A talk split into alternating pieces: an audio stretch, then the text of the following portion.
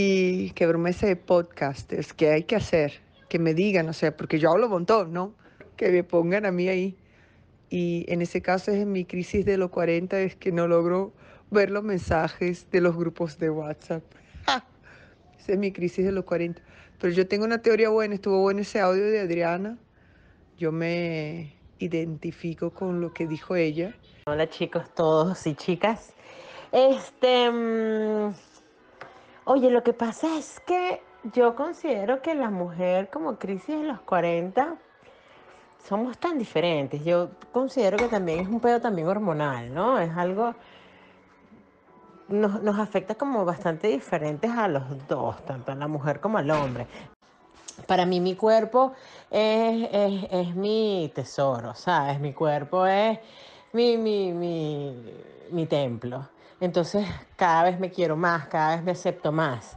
Entonces siento que como mujer estoy, yo, nosotros nos elevamos. Entonces por eso es que llegamos a ese punto de que, pana, estamos más, más riquiquitas, nos sentimos mucho mejor, nos sentimos, ver, o sea, que no comemos cuentos, no le tenemos tanto miedo a las cosas, no nos importan tanto las cosas. No sé si las otras chicas también este, estarán de acuerdo conmigo, pero así lo veo yo. Tenemos a Diana, tenemos a Apache, tenemos a Taslin. Jonathan está. ¿Quién pide el, el palabra? Aarón. Espero que te Bueno, pues lo que estabas diciendo de las banderillas que, que a uno le quitan en la vida y ya lleva como media cantidad de banderillas menos. De repente por eso cuando tengamos 60 ya tendremos menos, ya tendremos otra visión más, más amplia de las cosas. Pero a ver, a ver, David, ¿A qué te refieres con banderillas? Explícanos un poquitico cuál es tu concepto de, la, de las Ah, banderillas. o sea, en una entrevista de Arturo Pérez Reverte, él dijo que cuando uno nace, uno nace lleno de banderillas de cosas bonitas, pues, o sea, que si el amor, la amistad, la fidelidad, la sinceridad, todo eso, todos esos ide- valores que parecen ideales, ¿no? Y en la medida que vas viviendo y creciendo y envejeciendo, pues las vas perdiendo. Entonces tal vez eso, eso, eso puede ser lo que pasa los 40, pues cuando llegas como a la mitad, pues ya te das cuenta que no tienes tantas banderillas, que la vida no era tan bonita como se te pintó de niño. Y, y bueno, eso, es un dolor o una frustración que, que sucede en ese momento y poco a poco lo vas sanando con el tiempo hasta que llegas a viejo. Y el viejo, por eso el, diablo sabe más por viejo, por diablo. Eso me recordó la película del nombre de la 40. rosa. ¿Ustedes la vieron? De ¿Cuál? que era una novela que escribió Humberto Eco con Sean Connery y, y el hermano de Martin Sheen, Emilio Esteves. ¿No la vieron? No, yo no. Mm, lástima. Es muy buena. ¿Cómo se llama? ¿Cómo se llama? Bueno, el- en el nombre de la rosa. El libro trata sobre... Es un monasterio, ¿no? Un monasterio en la Edad Media. Entonces empiezan a morir lo- los curas así misteriosamente todos y con la lengua negra. Ah, Verga. Entonces mandan a, a un, a, un, obi- a un- otro cura superior a investigar esos asesinatos con su aprendiz, que era Sean Connery y Emily Stevens. Entonces, eh, bueno, empiezan a compartir el día a día en el monasterio y, y mue- y muere uno y después muere otro y entonces investigan. En esa investigación, pues el, el aprendiz eh, se acuesta con una chama que era la, el nombre de la rosa, ¿no? Esa chama estaba buenísima, ¿no? Cuando esa- bueno, entonces el hecho es que la película al final resulta ser que el más viejo, cura más viejo de esa abadía, envenenó un libro, porque era, era una biblioteca esa abadía, envenenó un libro de Aristóteles sobre la comedia. Porque si tú te ríes, eso es lo que decía el cura, el cura viejo, si tú te ríes, el humor te va a llevar a un momento que te vas a reír de Dios, por lo tanto es pecado. Ah, pero es que, en el fondo yo creo que así es como se, como se logra vivir, o sea, porque llegar, mm, llegar a los, a los 40 años sin sentido del humor, creo que puede entonces- desencadenarte la crisis. Él quemó, él quemó, no, él envenenó las páginas para que el que lo leyera se muriera. Cuando uno llega a los 40, te estadísticamente hablando, llegas como la mitad de tu, de tu vida, ¿no? Entonces, haces retrospectiva sobre los sueños que tenías y que has cumplido y que no. Entonces, eso te das cuenta de que a los 40 llegas como por inercia social, del hecho de que tus padres te hacen ir al colegio, luego del colegio te hacen ir a la universidad, la universidad te obliga a ir a trabajar, el trabajar te obliga a tener una novia y la novia te obliga a casarte y, y al casarte te, tienes un chamo, ¿no? Entonces, básicamente llegas por inercia a los 40 basado en, en las decisiones de otros. Cuando llegas a los 40 y te das cuenta que estás en la mitad de tu vida, empiezas en retrospectiva qué era lo que tú querías cuando eras joven y qué has logrado de lo que tú querías. Y cuando no te, das cuenta de que realmente no has hecho lo que tú realmente quieres, es cuando dices, bueno, todo lo que hice no es lo correcto y empiezas a cambiar y por eso consideran la gente que tienes una crisis, sino que simplemente estás realmente en busca de tu sueño y haces todo lo que no has hecho para poder lograrlo. Por eso dicen que es una crisis. Realmente lo que estás haciendo es cambiando la estrategia para cumplir las cosas que realmente quieres. Pues. O sea, las acciones que has hecho durante todos los primeros 40 años. Y Sí. Eh, es como, o sea, te das cuenta que algunas fantasías sexuales que no has hecho todavía, la vas a hacer como propio viejo viernes que criticabas a los 20. claro, básicamente es eso también. No lo había visto de ese. Es que antes, antes habló David, este es el turno de palabra de Aarón. Claro. Entonces, bueno. Yo, yo tengo una pregunta, Taslin. O sea, de todo lo que dijiste, estoy muy de acuerdo en todo lo que dijiste, excepto por un punto. Tú, di- tú dices que te empataste con una chama y tu novia decidió que te debías casar. O sea, que es parte como el protocolo social, no es que decidió, obviamente la nadie crisis te de los obliga. No, me refiero a que vive, o sea, eh, eh, fue un caso genérico, no es que me aplique a mí, ojo. No, no, no. Yo cuando decidí, Claro. o sea, yo cuando decidí casarme, este, fue una decisión tomada, pensada, eh, consensuada en todo su, en todo su ámbito, pues. Pero lo que me refiero es que muchas veces, sea, ¿qué pasa con gente que, que se empataron de chamo, de ponte de 20, y llegas a los 30 y estás casado, con- sigues de novio con esa misma caraja? Entonces dice, bueno, a mí lo que me toca es casarme. O sea, no es porque realmente te quieras casar en ese momento, pero recuerda que también la mujer tiene esa presión social y esa, a los 30 le da que quiero ser mamá, quiero ser mamá, quiero ser mamá, me quiero casar, quiero irme a mi casa, cualquier cosa. O sea, a eso es lo que me refería en caso genérico, no fue mi, no fue mi caso particular, ¿no? No, no, no, yo te entendí que era un caso genérico y, y, y entonces creo que lo que estás tratando de, de, de acomodar es que la sociedad empuja a la pareja a, lo, a casarse sin que realmente esa sea la decisión correcta de la pareja, porque Exacto, misma- la decisión consensuada. Ajá. Como la decisión La misma. consensuada, porque por ejemplo, siempre empieza, por ejemplo, si tú te empataste con una chama a los 20, empezando la universidad, y llegas a los 30, que ya los dos están graduados, que los dos ya están trabajando, empiezan las presiones sociales, tanto de los padres de ella como los padres de- del- de- de- del muchacho que digan, y ustedes cuando se casan y cuando queremos nietos, o sea, empieza toda esa, esa presión social hacia, hacia la pareja nueva, pues. A lo mejor ellos no querían casarse en ese momento, querían seguir disfrutando, pero entonces como que los llevan y los arrean, y eso es lo que te digo, o sea, tú llegas a los 40 años técnicamente como por una inercia social de lo que es el deber ser, de lo que tienes que hacer. O sea, tú tienes que graduarte, tú tienes que buscar un buen trabajo, tú tienes que comprarte una casa, tú tienes que eh, entrar a una familia, porque esos son los estándares y formaciones sociales a los cuales estamos acostumbrados. O sea, ningún papá, o por lo menos en mi caso nunca fue así. O sea, mi, mi, mi papá cuando me gradué no me dijo, Marico, tómate un año y vete pa, de mochilero por el mundo. Son muy pocos los padres que lo hacen y felicitaciones a, a los que lo dicen. O empiezas a trabajar y a los cinco años te dicen, retírate un año y haz otra cosa que nunca has hecho.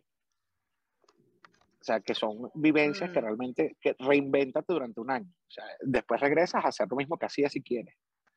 Porque no te enseñan, o sea, porque vas como entubado. O sea, o sea si tú eres médico, tú, Claro, tienes- claro. o sea, tú te de medicina, después de medicina tienes que hacer Claro, el rural, el rural. Sí, viven, viven, viven, viven, tu vida, viven su vida a través de ti y por eso toman las decisiones por ti y te llevan a lo que ellos piensan que es lo mejor para ti, Exacto, Pero- basado en su experiencia, obviamente. basado en y no está mal. en sus capacidades, porque Y no es las mismas capacidades. capacidades tuyas ni, la, ni, ni tu vida. ¿No? Y, una- y algo que de verdad me dio mucho, mucho sentido lo que dijo David es cuando tú te bajas del pedestal a tus padres a los 40, porque te das cuenta de que ni son tan perfectos como tú piensas, ni son tan nobles como tú esperabas que fuesen. O sea, Claro, Sí, además que, es que ya, está, ya está asumido que con ese número 40 la persona ya tiene que ser adulta e independiente. Entonces todos esos estigmas sociales de este, la cantidad de viajes que una persona puede hacer o la cantidad de fiestas a las que una persona puede ir, o sea, son cosas que ya quedan para los niños y para los adolescentes, pero ya la sociedad le exige a una persona de 40 años que se comporte como un adulto.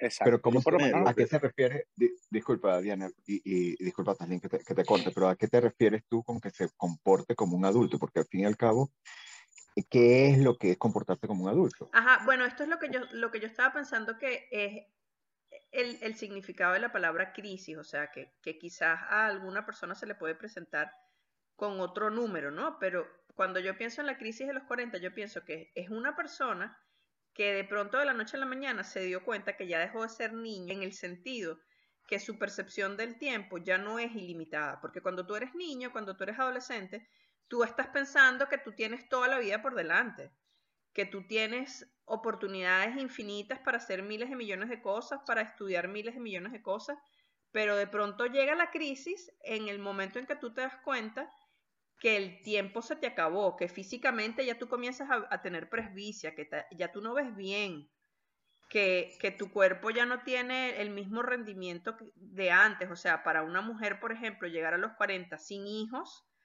es una preocupación, eso, eso puede desencadenar una crisis, porque tú sabes que físicamente, biológicamente, todo el aparato eh, eh, genital, toda la reproducción, todo el aparato reproductivo, eso tiene un reloj biológico y si una mujer está llegando a los 40 y no tiene pareja, eh, le puede dar una crisis al pensar que ya posiblemente no va a tener chance de ser madre. Ahí entro yo. Manuel, ¿cómo estamos? Buenas noches. Cuéntanos, bien, para ¿cómo ti? ¿qué es ¿Cómo les la va? crisis de los 40? Sí. Este, bueno, yo sí creo que sí es una crisis porque es como le dicen la mediana edad. Entonces se, se interpreta como que estás a mitad del camino, pues. Entonces uno se empieza como, no sé, a, a- se empieza como a evaluar, pues, vamos a decirlo así. Eh, las cosas que ha hecho, las cosas que ha logrado, lo que no ha logrado. Ojo, uno se evalúa a los 20, uno se evalúa a los 30, pero como que a los 40 le paras más y de repente a los 50 le paras muchísimo más a la cuestión. No sé, digo yo. Pero este, uno se autoevalúa qué logró, qué no logró. En, en perspectiva, sí creo que puede dar, si no has logrado lo que te propusiste de chamo o lo que querías hacer, sí te puede dar un, una un cierto decaimiento, eh, caer en una cierta depresión por los logros que no, que no has hecho o cómo va tu vida, evaluar la vida que estás llevando.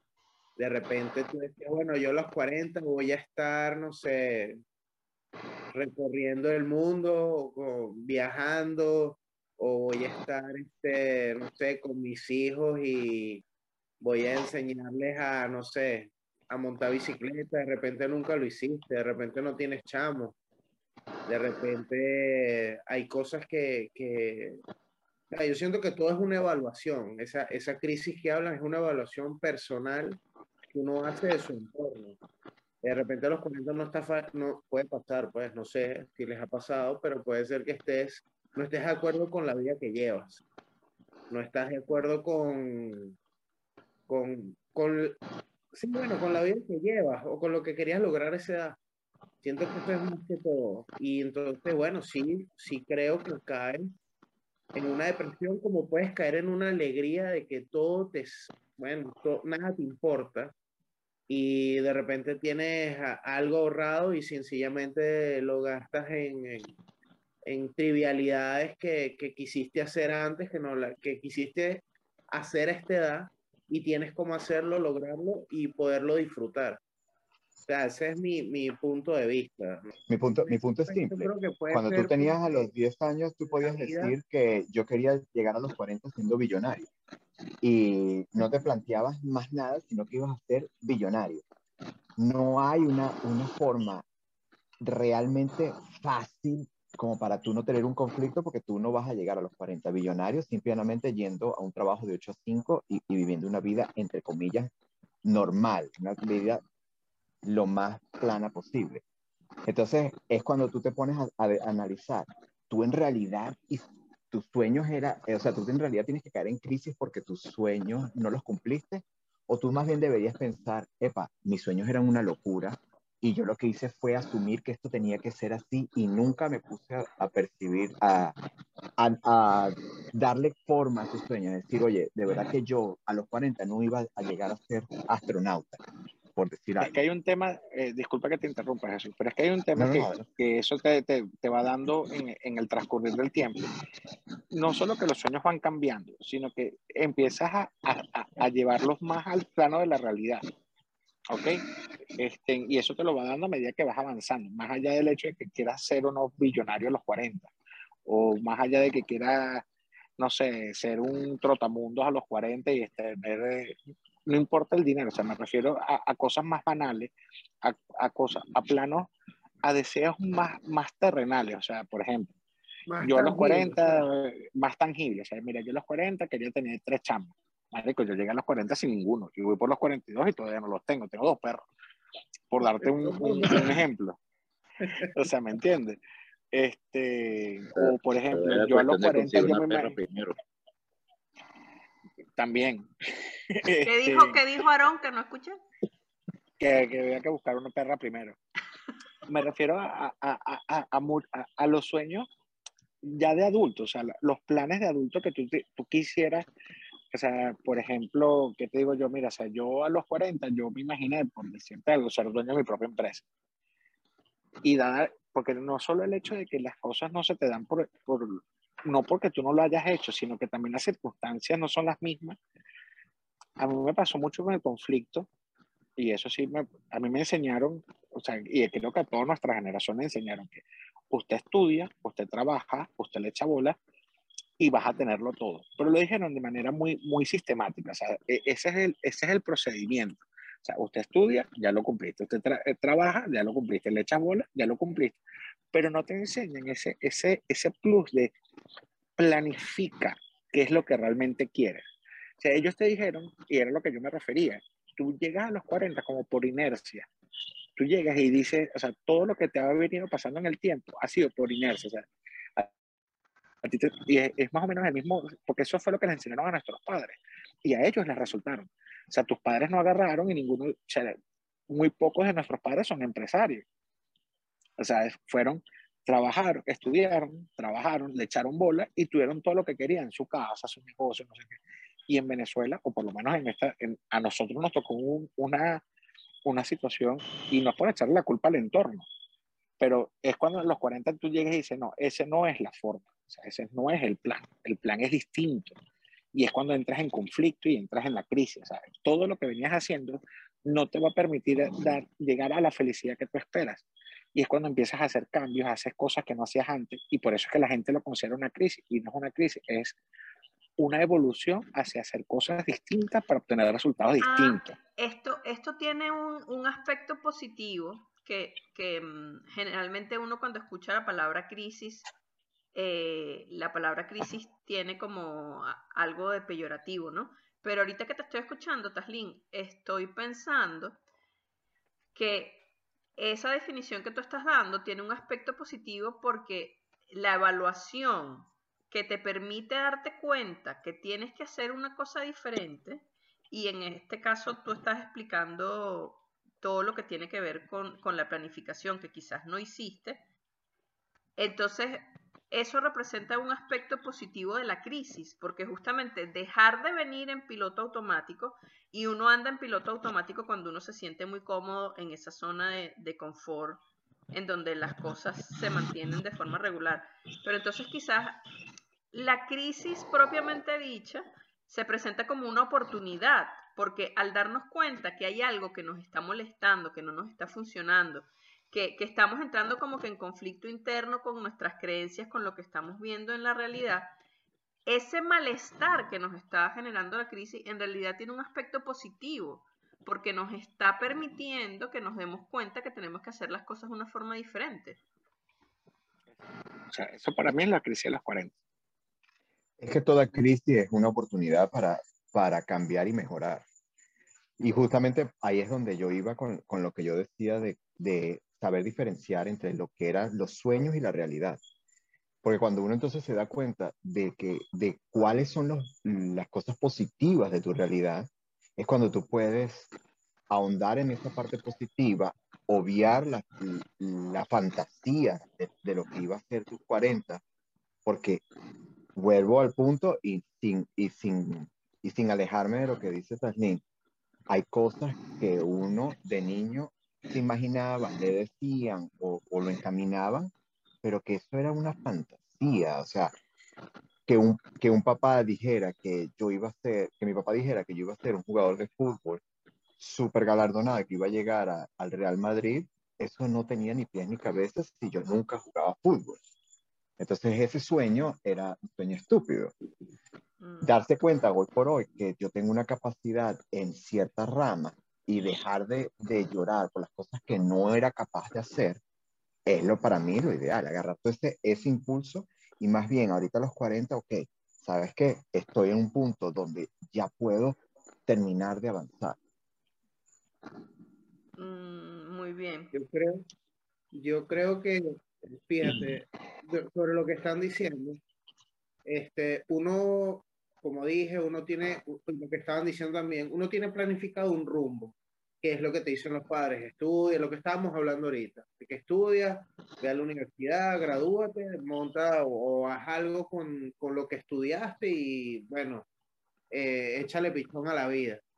Pero hay ciertas cosas en ese trayecto que hacen que te, que, que, te desvíes del rumbo que está medido o de repente con el apoyo de tus padres tú sientes que vas a seguir más adelante pero hay ciertas cosas en el trayecto que hacen que vayas cambiando o el mismo sistema te va llevando por una, por una tangente que no es la, precisamente la que tú querías, pero dices, como dijo Diana, vas en el, ¿cómo se dice? Eh, eh, vas como en un automático. Bueno, esto es lo que me salió, por aquí voy.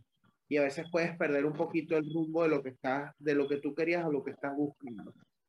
Pero son, son cosas que van pasando, así como se te pueden morir los padres, entonces tú eso te hace cambiar la perspectiva de algo, entonces te vuelves a desviar del rumbo. Al final dejas ese sueño que tú tenías o lo cambias porque te gusta otra cosa más en el trayecto y por ahí te, te, te guías, pues por ahí te vas y, y, sencillamente el sueño o lo que tú tenías pensado a tus 15 años, a tus 20 años, no es lo mismo y la vida te lleva por otro, el mismo sistema, eh, las oportunidades que te ofrecen en la vida. Entonces, bueno, cuando te das cuenta de todas esas cosas, es la que yo digo que a los 40 las empiezas a evaluar, así como me imagino que la evalúas a los 30, que vas viendo que eso que tú querías se fue disipando o se fue mermando porque sencillamente no, no, no lo lograste, pero lo que estás haciendo posiblemente te gusta, como posiblemente no. O sea, es mi forma de verlo, pues. Eh, coño, prácticamente es eso que han dicho este, porque son vainas que hablaba cuando estaba en casa de mi viejo viviendo con él, de que, coño, a uno lo crían de cierta manera como los criaron a ellos, de que tienes que estudiar, tener una carrera profesional, dedicarte a eso, casarte, tener hijos. Y es una vaina que mi papá siempre lo ponía como comparación de, coño, ya de los 40 tuve mis tres hijos, tenía una carrera profesional, un trabajo estable. Este, bueno, su, su relación con mi vieja no fue lo que él buscó cuando conoció a mi mamá. Y o sea, ellos se, se gozaron cuando yo tenía tres años. Este, pero él siempre lo usaba como punto de comparación. Coño, yo a los 40 era exitoso, por lo menos en el aspecto laboral. Este, y siempre nos los ha dicho nosotros, coño, ustedes los tres ya tienen 40 y ninguno tiene una carrera profesional. Y yo, bueno, o sea, mi carrera profesional es cocina, porque fue lo que yo estudié y tengo mi diploma que terminé mi vaina de cocina. Que no haya sido administrador como tú querías. O sea, sorry, pero cada quien es un cerebro, cada quien tiene una mente, un pensamiento y uno sigue los consejos de ustedes y uno, y uno ve si los toma o no los toma. Porque al final uno está haciendo su vida y uno se cae, se da coñazo y te para, porque así es que uno aprende. Los consejos es para, coño, tú evitar hacer, tomar malas decisiones con respecto a muchas vainas.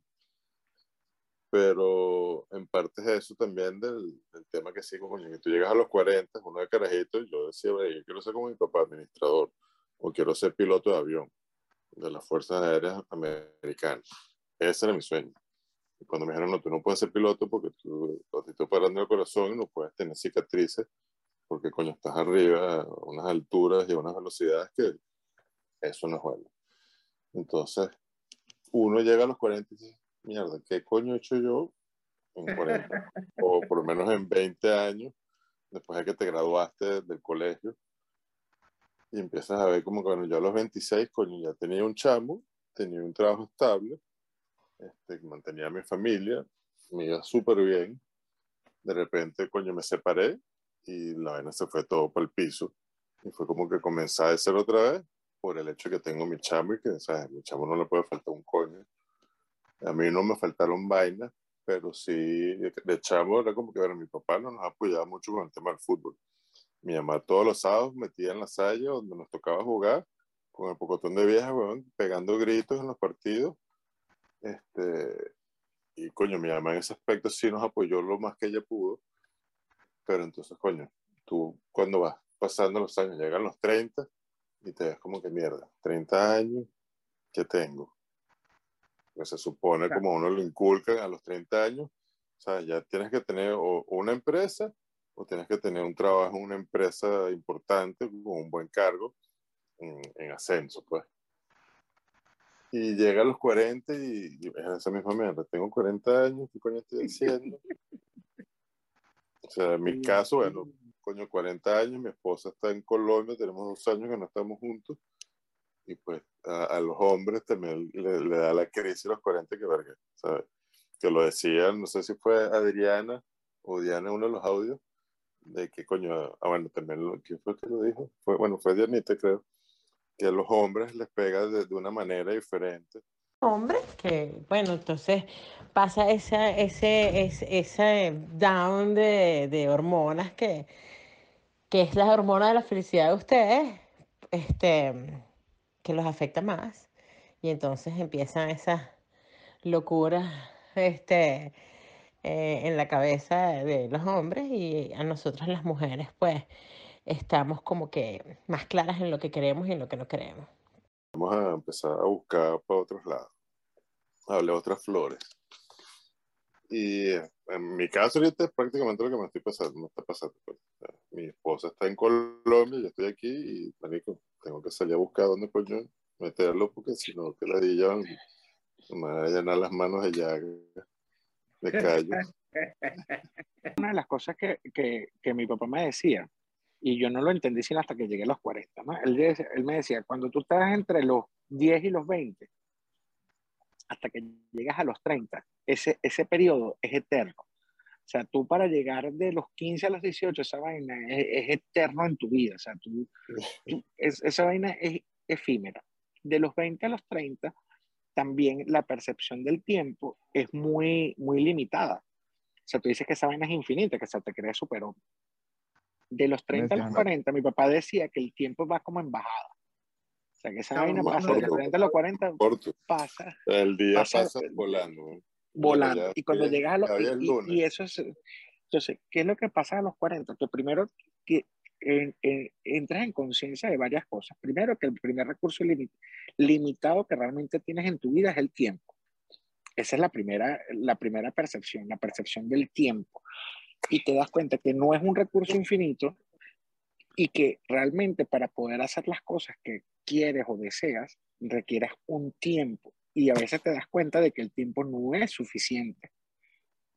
Entonces yo creo que, la que realmente la crisis de los 40 es una, es una crisis sobre la realidad de la percepción del tiempo y de lo que realmente te, te resta. O sea, yo, yo antes decía, no, que yo quiero tener 18 y después quiero tener 20, después quiero tener 22. Y yo, una de las cosas que yo realmente concienticé cuando llegué a los 40 es que dije, ya no estoy cumpliendo hacia adelante, estoy cumpliendo años menos que me quedan.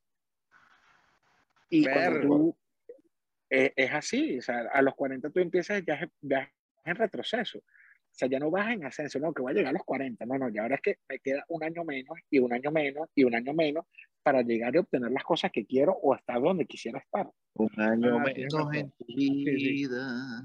Entonces, en vez, entonces ¿qué pasa? O sea, a los 40 yo creo que realmente tomas la, la verdadera crisis o, o- o- o la iluminación es que te da es sobre la percepción del tiempo restante que te queda. Y creo que ahí es donde viene y radica realmente la crisis. Más allá de lo que hayas logrado o no, es las cosas que quieres y que no sabes si puedes te da el tiempo para lograrlas. Por eso Lightyear pero- dice hasta el infinito y más allá. Exacto. Justo te iba a preguntar eso. Justo te iba a preguntar a ti, David. Mejor dicho, Aarón. David ya vio su, su, su idea de qué es lo que son los 40, ¿no? Pero Aarón, yo no creo que tenga 40. Yo creo que Aarón está como en los 30. ¿Cuál es la percepción de Aarón en Ah, vista qué al dentro bueno. de 10 años cuando llegue a los 40? Aarón, por el hecho de, de- de no tener límites, de ser libre y espontáneo, No tiene no, edad. no tiene Es un cuerpo sin edad y una mente sin tiempo. esa preocupación. O sea, coño, Aarón, Aarón, Aarón está disfrutando de los placeres de la vida muy conectado con el presente. O sea, creo que esa- Ahora está disfrutando de las costumbres. Exacto. Ya te lo supone. Y no está con esos rollos de qué fue lo que me dijeron en el pasado, cuáles eran las expectativas, qué es lo que tengo que lograr. No, Ar- Aarón va tranquilo por la vida. Él no Y tiene limitaciones como un misil- tiempo. Es como un misil busca calor. Donde consigue calor ahí entra.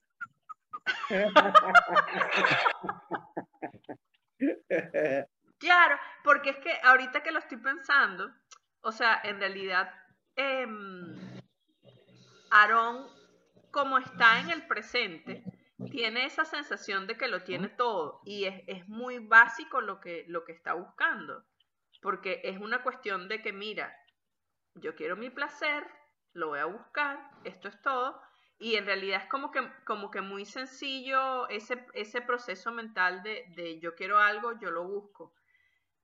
Sin embargo, las personas que pueden llegar a sentir esto que estamos definiendo como la crisis de los 40, van a sentir la crisis porque justamente hay un desfase entre la realidad y el esquema dentro del cerebro. Y entonces al hacer ese viaje al pasado o al hacer ese viaje al futuro es donde aparecen los conflictos. Pero Aarón no tiene ese problema porque Aarón está en el presente. Ahí se queda tranquilo. Ahora que entonces yo preguntar, ¿quiénes, quiénes más tienen Aarón por dentro? ¿Tú también tienes Aarón por dentro? No, yo vivo, en, yo vivo en eterno conflicto. Yo no vivo el hoy. Yo, te- yo siempre estoy en el pasado el presente y el futuro, pero nunca en el presente. Ah, entonces, pero estás con Aarón. No, no, no. Bien. No, no, no. No, no, no. A- a- Aarón- lo que pasa es que con Aaron no es mi tipo. Entonces, como Aaron no es mi tipo. No, no, no. Con Aaron no me la No, no, llevo. No, no, no. No podría, no podría. Es un tema, es un tema muy, muy puyugo para ti. Bueno, tú sabes que hoy, tú sabes que hoy me di- eh, hoy vi una foto, me dio mucha risa, ¿no? De una muchacha que Claro. dice que, no, no, de, de una muchacha que, tú sabes quién es Lily Pons, ¿no? No. Que la- Lily Pons es, es una venezolana que es productora en Miami, es muy famosa y vaina, no sé qué, ella está en Instagram. Yo publicó una foto que me dio mucho, mu- eh, o eh, sea, aparentemente junio es el mes del orgullo gay, o sea, dice, Sí. mi papá, el que me enseñó todo, mi papá es gay. O sea, y la chama tiene como nuestra edad, o sea, eh, y darse cuenta también, o sea, qué es lo que, que a lo mejor ese señor a los 40 realmente empezó a vivir su presente y definió su sexualidad, que es cuando realmente los maricos salen ahora mu- mucho más temprano, pero los 40 es cuando empieza realmente como que la percepción de uno mismo y a lo mejor te das cuenta de que no eres Aarón sino Arona, pues. O sea, a lo mejor es... O sea, ¿me entiendes? No, no vive, eh, empiezas No, a no te vivir entiendo. No, no te entiendo. O sea, lo que me refiero es que, o sea, me dio, me, me- dio risa, o sea, no me dio, o sea, me- no es que me dio risa, palabra. o sea, es, o sea, es decir, Marico, o sea, imagina- imagínate que tu papá, tú llegas y te, ahorita a los 40, te, realmente te descubres que eres gay. Y tu hijo de- define, mira, él es mi papá, todo lo que ustedes quieran, pero mi papá es marico. No vale. O sea, No, no, no. Ahora- Eso, eso, eso se sabe Marico, mucho termina de closet, weón. Ya. que, que a los 40 dejas de parar, yo creo que a los 40 dejas de parar de bola al mundo y empiezas a hacer las cosas que realmente quieres por el hecho de, de la efemeridad de la vida. Entonces Así cuando empiezan los maricos, los maricos salen del closet, mira, o sea, yo conocí un peluquero que el carajo tenía sus hijos y él era marico. Y él salió del closet fue después viejo. Claro, pero eso también fue como la historia de Caitlyn Jenner, que era el Kris Jenner, las Kardashian, la broma esa. Ese tipo se volvió mujer a los 65 años. Pedazo de locura eso. Eso es una locura total, o sea, pero como creemos, creo que por ahí va David. que Que, tú que ya- quiere salir del closet. ¿Cómo? No vale. ¿Cómo? Entiéndeme lo que quiero decir, entiéndeme lo que O quiero sea, decir. ¿quieres, ¿quieres entrar al closet con David? Sea, no Ah, vale. entendimos. Ya va, ya va. Lo que quise decir. Fuertes es- declaraciones. ¿Quie- ¿Quieres entrar al closet con David y salir con Aarón? No entendemos. No malinterpreten. Lo que quiero decir es que tú ya, de chamo, ya tú sabes por dónde vas, ya tú sabes qué quieres ser. Eso de que, de me que de- el cabello, me o sea, yo no creo que una persona a los 40 años dice, o a los 50 o a los 60 va a decir, no, ahora quiero ser gay. No, ya, ya tú Bueno, sabes. pero recuerda que a los Ya 40 es cuando te hacen el primer, la primera prueba y es cuando defines si sí o si no. A los 40 es cuando te prueban si estás bien de próstata o no. Y ahí me imagino que habrá Tal muchas vez. crisis en ese momento. Tal vez. Ah. Yo le estoy huyendo a eso. Yo le estoy huyendo Porque a eso. tienes, tienes, Una, pregunta dudas. seria No, igualito, le estoy huyendo a esa vaina. No, una pregunta va. seria sin maricoteo. ¿Quién se ha hecho la prueba ya? Yo no, weón. Yo tampoco. Yo, yo voy en las vacaciones de las niñas. Ah, Ay, es que yo no me prueba. no es que uno le vaya a gustar, va a ser incómodo. Entonces uno no se quiere meter en ese lío todavía. Uno le huye a la Ya vaina. la ciencia Jesús Martínez, acepta tus 40 para que se te pueda hacer tu chequeo y examen prostático. Creo que esa es la crisis de los 40, que te metan el dedo. Por aun- sí, que te metan el dedo. Aunque te guste o no te guste, te van a meter el dedo. avanza. Mire, yo les voy a decir una cosa. La ciencia ha avanzado y ya se momento con va a haber prueba una de sangre, ya, ya ven. Tú tienes, tienes miedo que te metan el dedo. Bueno, Apache, tú no has ido tampoco, así que No, yo no he ido. No he yo ido. no he ido. Y Tampoco creo que No, vaya. pero, pero por ejemplo, tú puedes tener menos carga cancerígena, ¿no? Eso, que la prueba que hacen en la sangre es para verlo algo del cáncer, ¿no, Diana? No, los niveles de testosterona. Hacen los niveles de testosterona para ver qué, qué- qué tanto está produciendo no la próstata. O sea, ellos buscan como un, un factor ahí loco que te dice la- el estado de salud de tu próstata. mientras tanto te están jurungando. Di la verdad, Manuel. A Lo que ningún- pasa es que tú le viste las manos a tu médico y dijiste, nunca. Pero, eh, no, pero bueno, o sea, eh, Esto- Yo, Esta si me voy mano a de hacer la prueba, me la meto yo. ah, yo si me hago la prueba me lo hago con una jeva. No sean maricos ustedes. Ningún hombre me mete el dedo en el culo. Si me lo va a meter, que me lo mete una caraja. Por lo menos me siento menos ofendido. no, pero no, no hay, no hay casi, yo Yo no, yo no, yo no he yo me conocido meto el dedo en el ningún culo, urólogo, si me paro, se lo meto a ella. No, pero Imagina que, te- que en una de esas te agarran y te meten el dedo en el culo y se te para y tú dices, ajá, y ahora. no, no, porque Sí, es un no, ahí momento. cuando tienes que decir, mi turno. No, no, esto es un momento. Volteate. Ahora vengo yo.